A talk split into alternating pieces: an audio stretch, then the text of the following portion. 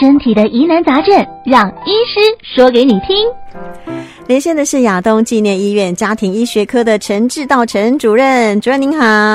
啊，您好，各位听众，大家好。今天主任跟大家分享的这个主题，我觉得很值得听众朋友一起来哈，这个仔细的听哈，那就是告诉大家戒烟的哈这个重要性哦。戒烟真的会让健康哦恢复，然后活力十足，对不对，主任？没有错。嗯，那戒烟到底有有有为什么这么重要？它到底有哪一些好处？我们要必必须要先有一些诱因，对不对？好。那要了解戒烟的好处，我们先要充分知道吸烟的坏处。嗯，那你知道吸烟的坏处越多，嗯，你才知道要戒烟。因为我们在门诊后常常会遇到很多民众会说啊，那抽烟啊，抽烟就吸进去啊，那伤害的是肺。嗯，那我们就跟民众说啊，抽烟会得肺癌。那民众会觉得肺癌离我很远呐。好，那我现在讲一个哦。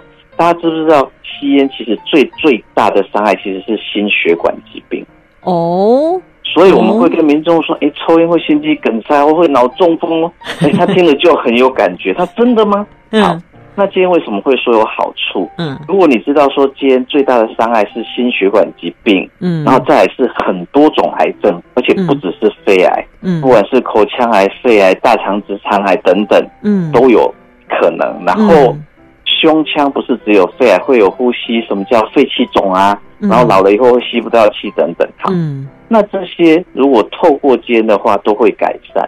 嗯，可是真的，一戒烟就可以感受得到，他就有有立刻的感受吗？好，我们讲一个 临床遇到的故事。嗯、很多民众会喜喜欢跟我讲说：“啊，没事，我可不可以不要吃高血压的药？”嗯，那他有抽烟。那我说，或许你把烟戒掉，就可以吃比较少高血压的药。那这怎么说呢？好，其实香烟里面的一个叫尼古丁的东西，嗯，会作用在我们的血管，嗯，那让我们的血管哈产生一种本来血管会有一个物质叫一氧化氮，嗯，它是会让血管扩张。那吸烟的人这个会变少，所以你可以想想，吸烟的人他不是血管就比较收缩，嗯，那血压就比较高，嗯。那我们如果把这个烟停掉，它那个一氧化氮的释放量就增加了，嗯，所以血管就放松了。那这个药物这种原理跟烟，哎，跟那个高血压的药物的原理是很类似。嗯嗯嗯。所以如果你说讲立即的好处，你真的可以试试看。很多有高血压吸烟的民众，你把烟戒了，或者是暂时不抽烟几个小时，你再去量你的血压就会比较低了。哎，这个诱因很大哎，不错哦，嗯，因为可以立即感受到嘛，对，不对？那我们再讲一个民众最喜欢听的，嗯，我在门诊常会跟民众说啊，你有没有听过戒烟会变胖？有有，这个真的有听过，嗯。好，那戒烟变胖其实是有两个原因，第一个就是说我们吸烟尼古丁会影响我们的脑部的一些作用的位置，嗯，它跟食欲的中枢有点靠近，嗯，所以当你戒完烟之后，食欲会上升。这确实是要注意，嗯，但是还有一个原因，我们刚刚不是讲血管会改善吗？嗯，那请问一下，吸烟的人他是不是血管比较收缩？对，那肠胃道的黏膜是不是血管的吸收能力就比较不好？嗯嗯，好，那我们如果把烟戒了，请问一下，肠胃道黏膜的血管是不是变好了？嗯，它吸收是不是变好？哦，是因为吸收变好才会体重增加。这这这没说，你的理解很棒，就是说，嗯、如果它没有减少食量，没有增加运动，是有可能变胖。嗯，所以其实我们也利用这个原理跟民众讲，确实你在戒的时候要减少你的食量，增加你的运动量。嗯，那这个以后我就会再跟民众讲说，那既然肠胃道循环会改善，请问一下，心脏上面的循环会不会改善？会啊。会呀，那改改善心脏上面循环是减少什么？减少心脏的压力呀、啊，减少心肌梗塞喽，对不对？对对对。那我们就再问说，那让大脑供应的血管如果也改善，会减少什么？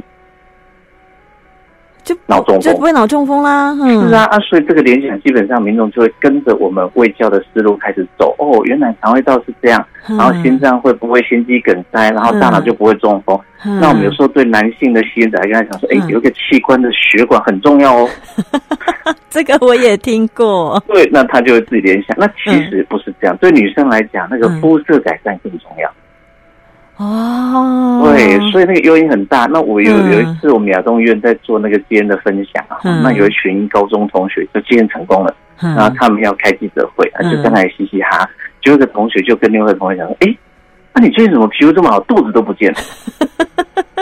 戒烟的好处啊！对，他是发自内心跟另外一个同学这样讲。那这个印我印象很深刻，所以我们可能要用比较生活化的动机去吸引民众想要来戒烟的。没错，哎，可是我觉得肺癌也很恐怖，怎么大家不害怕？哎，因为有的民众会跟我讲。肺癌听起来好像还很久的事，可是你刚刚讲心肌梗塞、脑中风，他脑中风有时候半身不遂，哦、他觉得好可怕。因为那个状况可能来就非常突然就来了，我们可能很难预防，嗯、对不对？对哦，所以比较害怕。嗯、好了，不管怎么样，会惊就好啦，对不对？啊，伊若袂惊，就无想要改呀。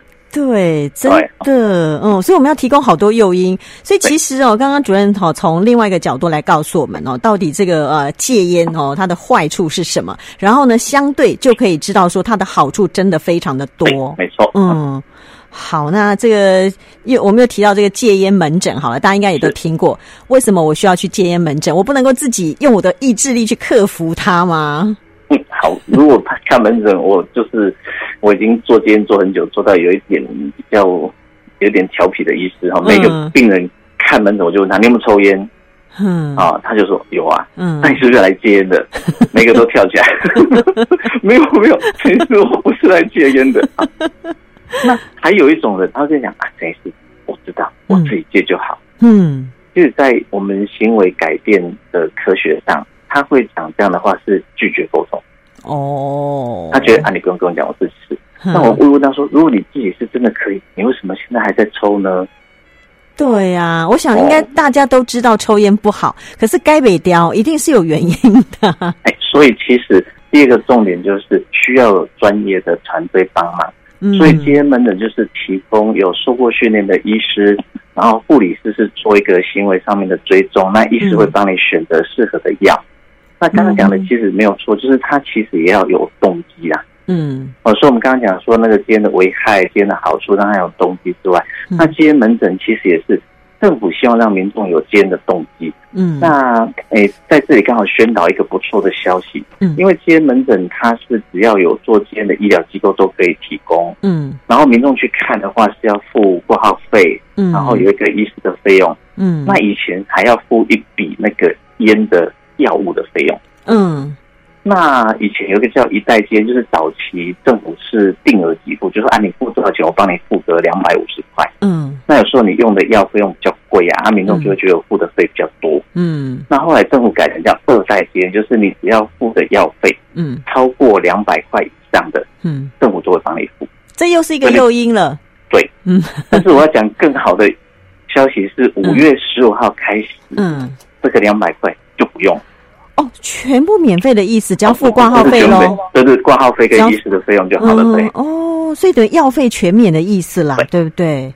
哦，那我们换个角度想哦，嗯、假设我是健保局。嗯，那我现在花两百块让你接，嗯，可是我几年后我就不用花两万、二十万去治疗你的肺癌，对，我当然划算啦、啊。对，那你民众也是应该这样想，就是我现在赶快把烟戒掉，嗯，我以后健康是会划算的。没错，这个还是预防重于治疗的概念，没错，没错，对对，因为其实健保负担哦，我们要怎么样去减轻健保的负担？我们也想了很多的办法，包括戒烟门诊 在内。我现在我现在先投，我现在先投资你，对不对？哦，啊，你以后就不要来花我的钱，这样子。就这个概念、啊、是这样啊，自己也是要赶快减少支出。啊、你看，你省了买烟的钱，对，哎，现在烟很贵哦，对呀、啊，省了以后治疗肺相关疾病或烟相关疾病的钱，对对，哎，很划算。我觉得这个生意可以做，嗯、没错。好，那刚刚也提到说有这个呃需要用药的部分哦，是不是？呃，主任也跟我们稍微提到，那今天门诊到底医师给我们的这个药是什么药？他吃了会不会有什么不好的地方啊？好，那一般很多。戒烟的民众担心说啊，我是不是要是要吃很久，是不是要长期吃？哈，嗯，就像戒烟的药物，应该把它想作叫辅助药物，嗯，就是我在你戒烟的过程当中，辅助你去克服，嗯，没有抽烟那个烟瘾的不舒服，嗯，所以它只要他也是会有戒断症状的，对不对？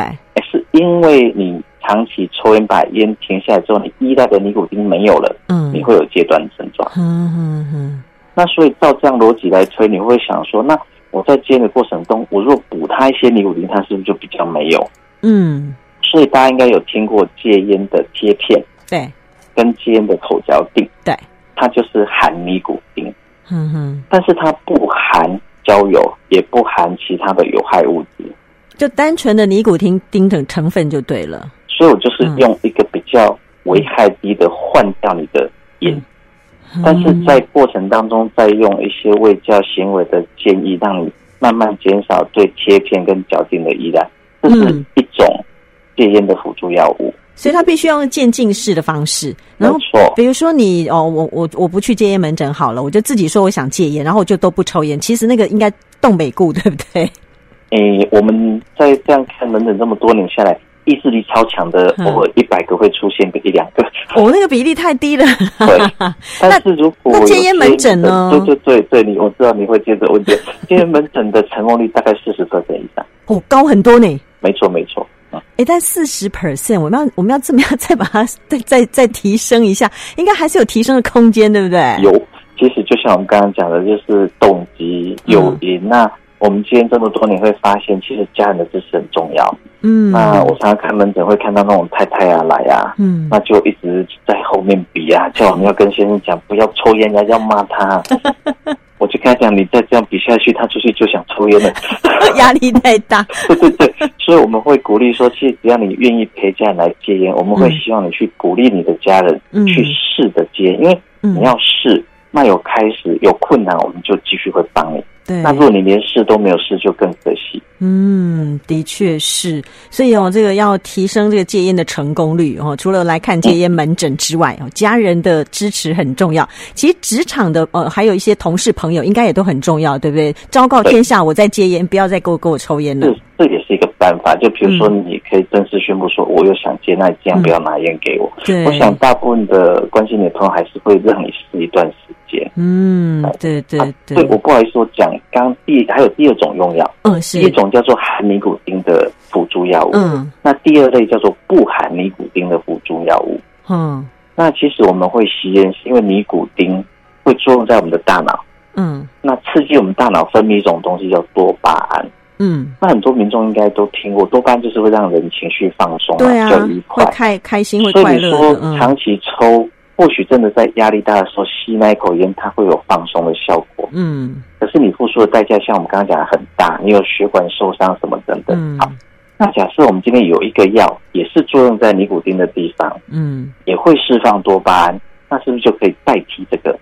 嗯，尼古丁。对，所以我们新一代的戒烟药就是一种叫做模仿尼古丁作用的药。嗯哼，所以你吃了这个药，你会有类似吸烟的感觉。是。那第二个就是你吃这个药的时候，因为这个药接触到尼古丁的接受器，它的结合能力又比尼古丁强，嗯，所以它造成一个效果，就是你吃了这个药之后，你抽烟就没有感觉，会排斥香烟。那前一阵子这个药基本上是用的蛮多，效果也很好。那因为最近这个药的，因为呃可能是疫情或者战争的关系，它有断药一段时间，嗯。那所以我们现在医师还要选择给第三种药，这第三种药它虽然不是作用在尼古丁的接受的地方，但是它会让我们大脑释放的多巴胺持续久一点。哦，所以就是说，对啊对啊，你以前可能一个小时一个小时多就想抽烟，嗯、那吃了这个药可以两三个小时、三四个小时才想抽烟。哦，啊，这个我觉得成功率也不错，我现在在门诊用也有。这样子戒烟成功的民众也蛮多的。好哦，欢迎大家哦来这个戒烟门诊哦，找医师聊聊哦，可以提升我们的这个戒烟的成功率哦。非常谢谢陈志道主任的分享，谢谢您，谢谢，好，拜拜，拜拜。